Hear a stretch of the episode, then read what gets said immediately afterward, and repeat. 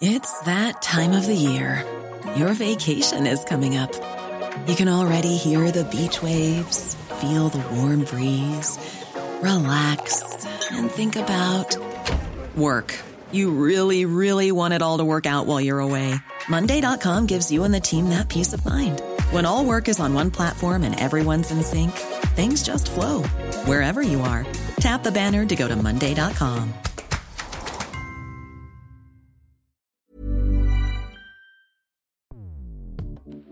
Escuchas. Escuchas. Escuchas un podcast de Dixo. Escuchas Fuera de la Caja con Macario Esquetino.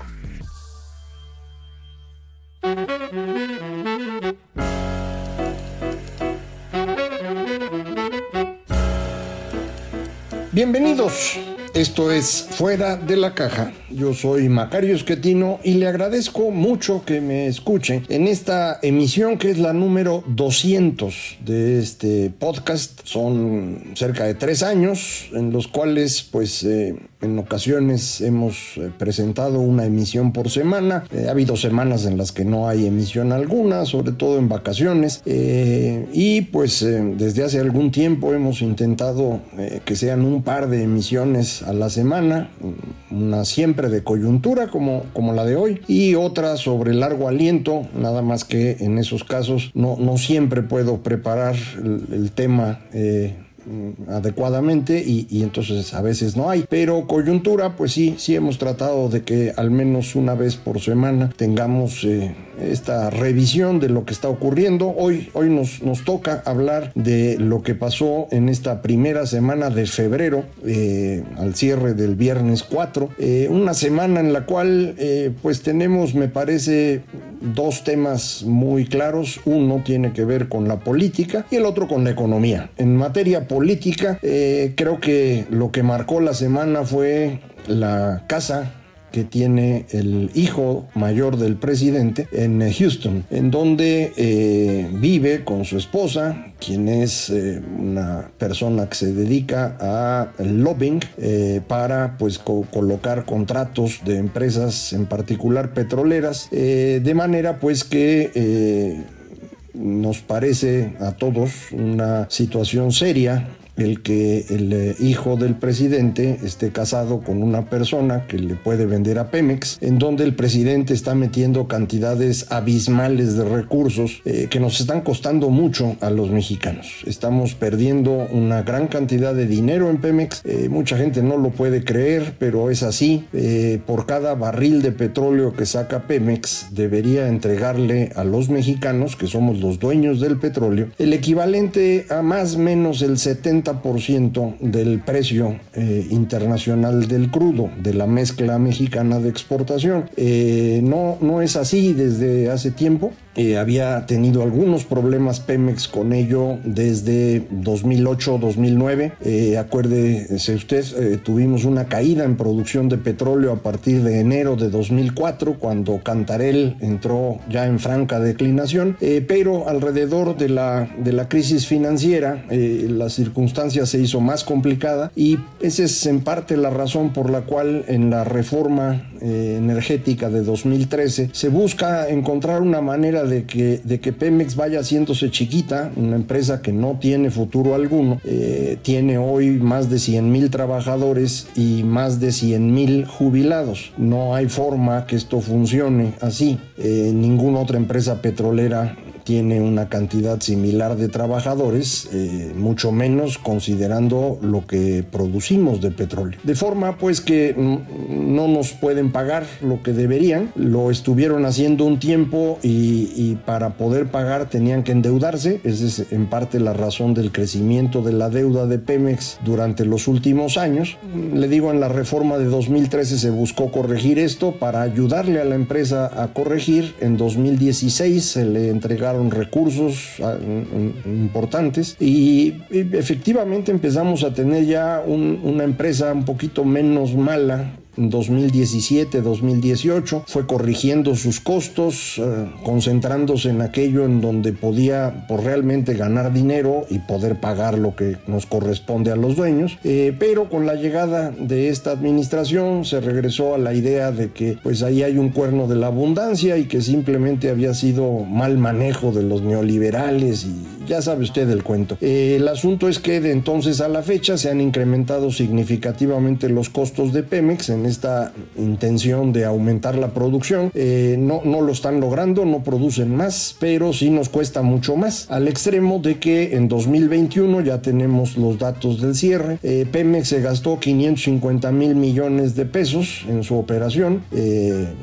parte inversión, parte operación, pero son 550 mil millones de gasto programable como se llama, eh, y además se le transfirieron 250 mil millones de pesos mediante o a través de la Secretaría de Energía, que incrementó su presupuesto de manera mm, increíble, y, ese dinero lo meten a, Pemex a través de los ingresos de Pemex. Esto es un absurdo y confunde mucho las cuentas públicas, eh, pero a la hora de sumar, digamos, son 800 mil millones de pesos lo que se llevó Pemex, y los ingresos petroleros totales son 900 mil millones de pesos. De manera pues que quedaron 100 mil. Pero si vendieron 900 mil, nosotros los dueños del petróleo debíamos haber recibido del orden de 600. Nada más nos dieron 100, o sea que nos robaron 500 mil millones de pesos. Así de sencillo es el asunto. Eh, esto ya estaba ocurriendo, pero este es el año, me parece, más fuerte en términos de, lo que nos está costando. 2022 eh, va a pasar algo similar. No podemos saber cuál va a ser el precio del petróleo, tampoco podemos estar seguros de, cuánto se producirá, pero mm, es, muy probable que estemos más o menos en donde estamos hoy, un millón seiscientos mil barriles diarios, tantito más, tantito menos, y eh, no van a poder eh, salir bien en las cuentas y vamos a tener que transferirles dinero otra vez, y otra vez no nos pagarán lo que deben. Y si una empresa como esta, que no está funcionando, pero que nos está costando dinero, está detrás de que el hijo del presidente viva en una casa pues de buen nivel, digamos, en Houston, con una camioneta en la entrada que, pues según los reportes, eh, vale por ahí de un millón de pesos, eh, pues sí se siente feo, en particular pensando que el señor López Obrador eh, se ha llenado la boca continuamente hablando de su austeridad, de su honestidad, de cómo la corrupción terminaría de arriba abajo y pues hasta arriba es en donde aparece este asunto. no han encontrado manera de quitarse de encima el problema, entonces están atacando duro a los periodistas que, hicieron pública la información, en particular a, Carlos Loret, pero ya recientemente incluso a Carmen Aristegui. Eh, yo creo que esto eh, le va a costar mucho al presidente, es una muestra más de la abundancia de corrupción que hay a su alrededor. Ya la conocíamos, a lo mejor a usted ya se le olvidó, pero eh, los videos del señor Ahumada repartiéndole dinero a la gente más cercana del López Obrador eh, desde 2003, 2004, no recuerdo exactamente cuándo fue, pero fue en, en su periodo como jefe de gobierno, pues ya mostraba muy claramente que el señor puede decir lo que sea de que a él no le gusta el dinero, pero a los que están a su alrededor sí les gusta. Y además usan parte de ese dinero para financiarle la vida a López Obrador, que dejó su último empleo, que fue la jefatura de gobierno en 2006, y le alcanzó para vivir los siguientes años, no mal, eh, para viajar a través del país, para hacer campañas políticas, eh, y todo esto pues cuesta, y,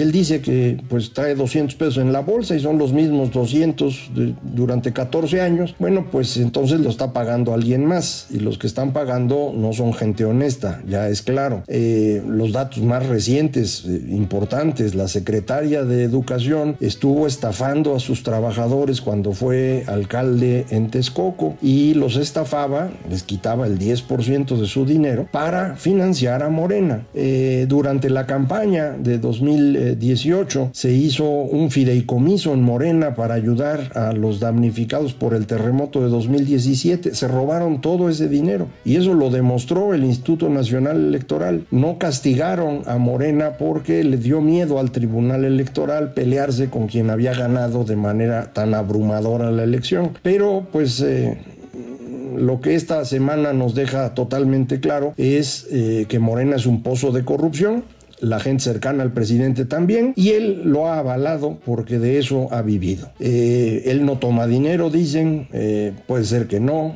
pero se lo come, se lo viste, lo usa, eh, lo aprovecha para cuestiones políticas y eso para mí es exactamente lo mismo. Mm, alguna vez lo comenté en un artículo, eh, cuando yo trabajé con, con, la gente del PRD, eh, un poco, un tiempo con Andrés Manuel, otro tiempo con el ingeniero Cárdenas en el gobierno de la ciudad, me sorprendía que para ellos, no estoy refiriéndome a estas dos personas, sino al movimiento político, había una gran diferencia entre robar dinero para uno y robar dinero para el movimiento político. Lo primero era corrupción, lo segundo no. Y yo trataba de explicarles que es exactamente lo mismo, pero nunca lo logré y esa fue una de las razones por las cuales decidí retirarme por completo de, la política, pues es muy difícil trabajar con personas que interpretan los hechos de acuerdo a su conveniencia. Entonces dije, mejor yo me voy y ya me fui. Eh, pero pues ahora es, es, claro para todos, espero, eh, que el señor presidente pues muchas cosas, pero honesto no es una de ellas. Eh,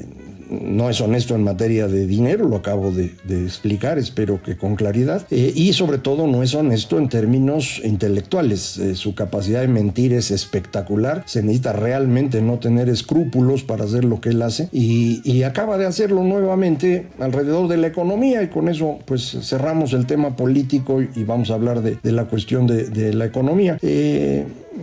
Crecimos 5% en 2021, nos dice INEGI, lo publicó el lunes, ya habíamos hablado de que por ahí íbamos a estar, y ahí estuvimos, eh, no había que hacer mucha ciencia, estaba más o menos claro ya. Esto significa que durante la segunda mitad de 2021 la economía se contrajo, y si uno compara el fin del 2021 con el fin del 2020 prácticamente no hay crecimiento, o sea, estamos estancados por completo. Eh, hay una discusión ahora en medio sobre si eso no es recesión, yo no creo que valga la pena discutirlo, eh, eh, me parece que es claro que la economía está estancada.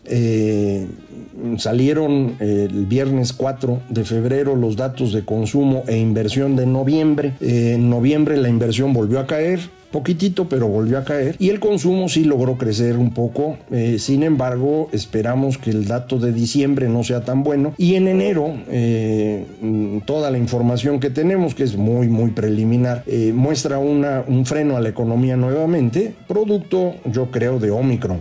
Ya sí, sí está pegando la, la cuarta ola, como le dicen, ha sido la de más contagios. Afortunadamente, y creo que ya está más o menos claro que esto se debe esencialmente a la vacuna vacunación, aunque parece que el, dicho en esta versión es un poco menos agresivo, la vacunación es lo que ha ayudado. Eh, entonces, a pesar de que hay muchísimo contagio, pues eh, afortunadamente no ha sido tan grave en, mortalidad. Me refiero a términos relativos. Si estamos hablando del orden de 700 u 800 mexicanos que mueren cada día, eso no es cualquier cosa. Eh, este brote nuevo o esta cuarta ola o como se le llame, durante enero sí frenó servicios. Otra vez tuvimos una caída en eh, asistencia a hoteles, a viajes de avión, a, restaurantes. Esto lo, pueden medir algunos eh, bancos con su el uso de sus tarjetas y demás, y eso es lo que nos, dicen. Aparentemente hay más compra de bienes, pero menos de servicios, algo que ya había estado ocurriendo. Eh, de ser así, me parece, se va a reflejar en presión inflacionaria. No tenemos aún el dato de inflación del mes de enero, eh, pero creo que se va a notar porque ahí es donde teníamos el, conflicto de precios. Los precios de los bienes están subiendo más rápido porque la gente lo está comprando, pero en servicios donde estamos atrasados en el consumo, eh, los precios no pueden subir. Un restaurante no puede subir sus precios porque de por sí no está llegando mucha gente. Si lo sube, pues menos. Entonces han estado tratando de aguantar el golpe y, y esto se ve en la diferencia de velocidad a la que crecen los precios entre bienes y servicios. Eh, entonces, me parece arrancamos 2022 eh, con un mes malo, pero aún sin contar este mes malito, yo sigo pensando 2022 será de estancamiento. No veo de dónde podemos tener un, crecimiento importante. Eh, sin inversión durante ya varios años, hemos estado perdiendo capital. Es decir, pues se van envejeciendo las herramientas, los edificios, no se ha invertido en mantenerlos como normalmente se hace, no se está invirtiendo en la... Eh, restauración o sustitución de herramientas o material de, trabajo. Un ejemplo son los autos. Estamos vendiendo cada vez menos autos. Esto significa que la edad promedio de las flotillas pues, va creciendo y esto implica más costos de mantenimiento, más gasto de combustible, eh, menos eficiencia en la producción y por lo tanto pues con inversión baja pues no puede haber mucho empleo y eso es lo que nos dicen los datos de empleo. Los tenemos hasta noviembre también eh, estancado, no hay crecimiento alguno en el número de, puestos de trabajo formales, hay caída en las remuneraciones totales y por lo tanto la remuneración media también está cayendo. Eh, prácticamente el crecimiento del salario promedio en el sector formal es cero para diciembre, eso nos dice los datos del, Seguro Social y muy seguramente eso eh, reflejará INEGI próximamente, eh, de manera pues que el consumo no puede crecer mucho. Si la inversión está estancada y el consumo no puede crecer, pues no hay manera que la economía crezca y en eso estamos. Eh, el presidente volvió a decir, no, vamos a crecer cinco.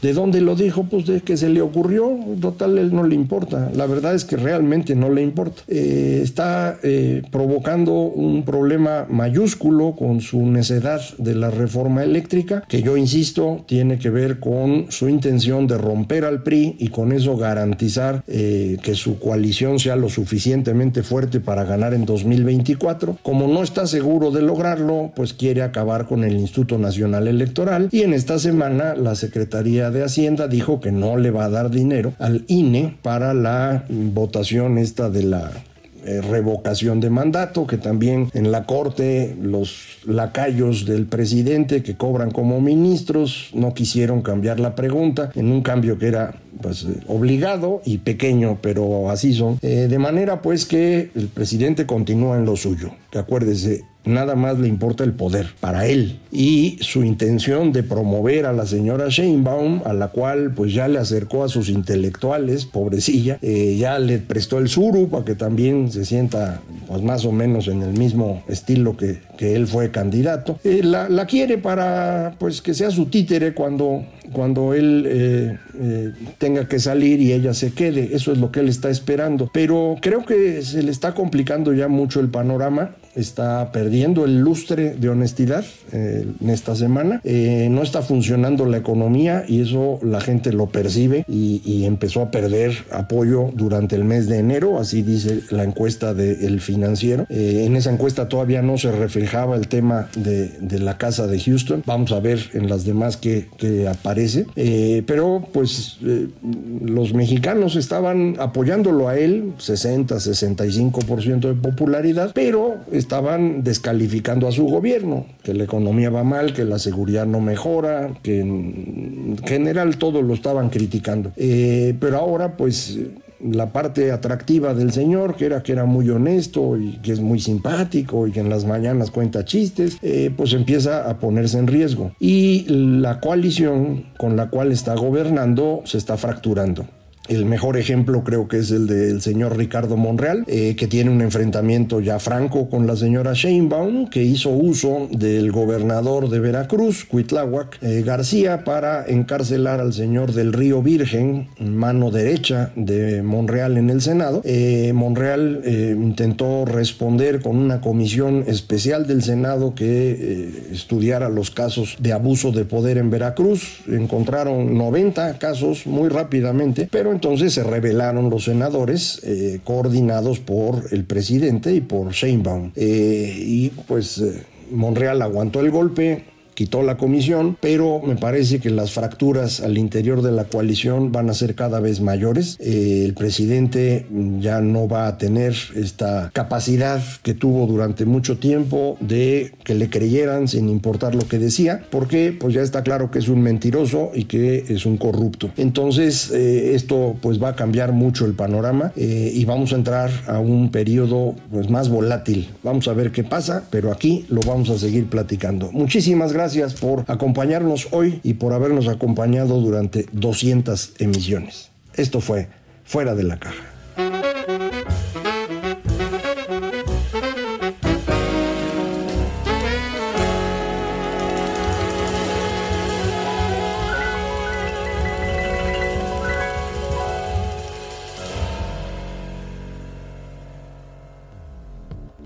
Dixo presentó Fuera de la caja con Macario Esquetino. La producción de este podcast corrió a cargo de Verónica Hernández. Coordinación de producción, Verónica Hernández. Dirección General, Dani Sadia. A lot can happen in the next three years. Like a chatbot may be your new best friend. But what won't change? Needing health insurance. United Healthcare Tri Term Medical Plans are available for these changing times. Underwritten by Golden Rule Insurance Company, they offer budget friendly, flexible coverage for people who are in between jobs or missed open enrollment. The plans last nearly three years in some states, with access to a nationwide network of doctors and hospitals. So, for whatever tomorrow brings, United Healthcare Tri Term Medical Plans may be for you. Learn more at uh1.com.